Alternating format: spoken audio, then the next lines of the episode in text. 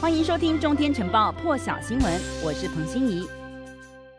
好了，欧盟部长理事会正式对外公布建议更新应该取消旅行限制的国家、特别行政区以及其他实体和领土当局的名单，其中包括台湾、美国、阿尔巴尼亚、黎巴嫩、塞尔维亚、北马其顿、香港、澳门都是上榜的。再加上先前已经在名单上的日本、南韩、新加坡、卢安达、泰国、澳洲、纽西兰、以色列，以互惠为前提的中国大陆，也都是在开放名单当中，而且持续增加当中。欧洲理事会就在官方推特上公布的新名单，将台湾纳入了安全旅游名单当中，罕见也公开了展示中华民国的国旗，和美国一些国家并列，展现明确对台友好立场。而欧盟执委会主席范德兰，其实在去年四月的时候，在推特发文的时候，感谢台湾捐赠口罩协助抗疫。而后呢，台湾口罩运抵欧洲的时候，欧盟。更更公开了这个华航货机运载口罩抵达的画面，当时中华民国国旗也是罕见出现在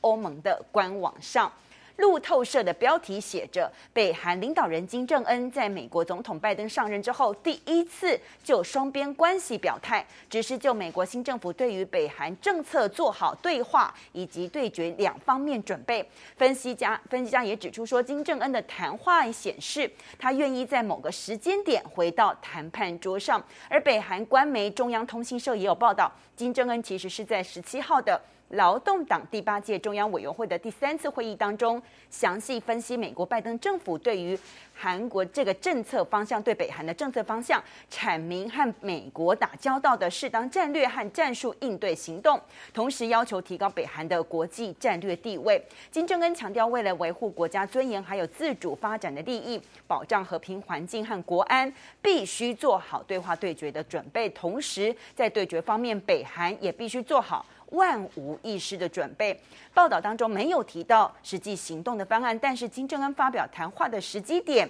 刚好是美国新任北韩特使金星荣预定访问南韩的两天之前。而金星荣是今天要访问南韩，这是他五月就任之后的第一次外访，将和南韩还有日本对口官员展开三边会谈。在美国总统拜登结束第一次访问欧洲行程后，国务院也宣布，国务卿布林肯下个星期将要前往欧洲，从德国柏林展开访问，会晤欧陆两名主要领导，就是德国总理梅克尔和法国总统马克宏。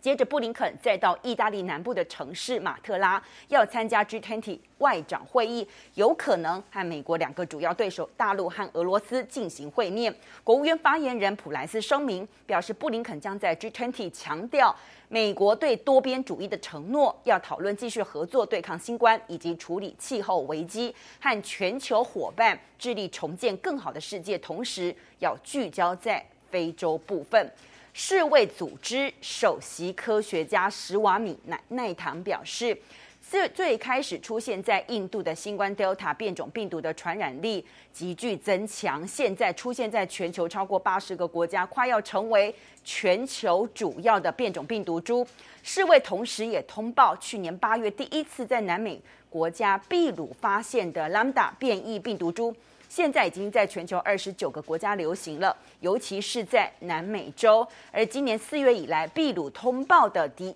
这个确诊病例当中呢，感染 Lambda 变异株的比例已经达到大约百分之八十一。那在另外一个南美洲的国家智利，过去六十天通报所有新冠病毒基因序列当中，也有百分之三十二是 Lambda 变异株。那其他像是这个阿根廷还有厄瓜多也都有通报出现 Lambda 变异株的病例。世卫现在将 Lambda 变异株呢列为全球需留意变异株。世卫怀疑 Lambda 变异株出现的变化可能让病毒传染力提高，而且对抗这个。这个抗体的这个抵抗力呢更强。我们现在听听看世卫在瑞士日内瓦现场的最新发布。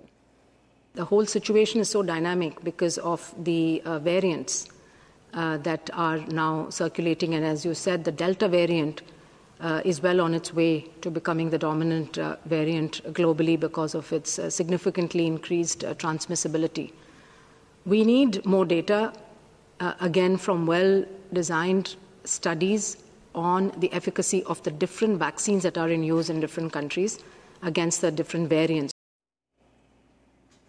在示威之后呢，意大利卫生部长也宣布说，签署了一道新命令，对于来自英国的入境人士恢复隔离要求，也是实施五天隔离期，还有强制性的裁剪措施。意大利卫生部的命令呢，其中还包括延长意大利现有对来自印度、孟加拉以及斯里兰卡人士的入境禁令，因为这些国家都是最早在印度出现的 Delta 变异病毒株肆虐，尤其英国的 Delta 变种病毒。这个病例呢，现在说狂飙了八倍。同时，这道新命令也允允许来自欧盟、美国、加拿大和日本人士入境，说只要他们符合欧盟核发的数位绿色证明要求，如果持有的是七月一号开七月一号开始的这个生效的数位绿色证明，代表着已经接种新冠疫苗，最近也采检，或者是曾经染疫康复。而且已经免疫。现在来自美国、日本、加拿大的人士，如果要入境意大利的话，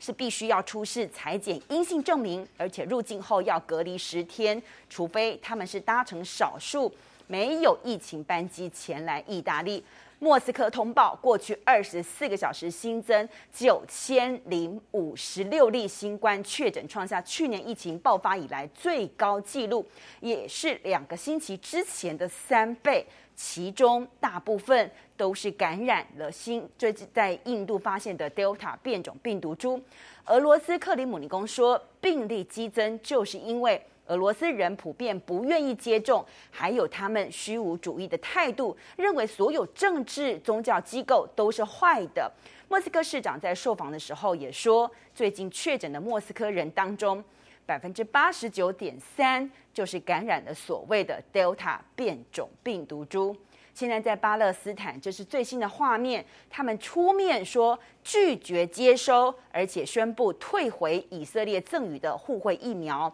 因为以色列总理办公室稍早才说将要提供巴勒斯坦自治政府大约一百万剂即将过期的。辉瑞疫苗，而巴勒斯坦稍早也说，这项疫苗协议呢是就是跟以色列之间的这个协议。巴勒斯坦预期是在今年八月或者是九月的时候呢，接获这些接受这些辉瑞运交的疫苗，而以色列的声明则说，将在九月或者是十月取得巴勒斯坦给予的。互惠疫苗，疫苗施打普及率呢，本来就是比较高的。以色列在先前一直被外界批评，他们并没有来尽力协助巴勒斯坦取得疫苗。一那以色列本身呢，是有大约百分之五十五是符合资格的人，他们接种过了两剂疫苗。可是相对于巴勒斯坦，只有百分之三十已经接种至少一剂的疫苗。更多精彩国际大事，请上中天 YT 收看完整版。也别忘了订阅、按赞、加分享哦！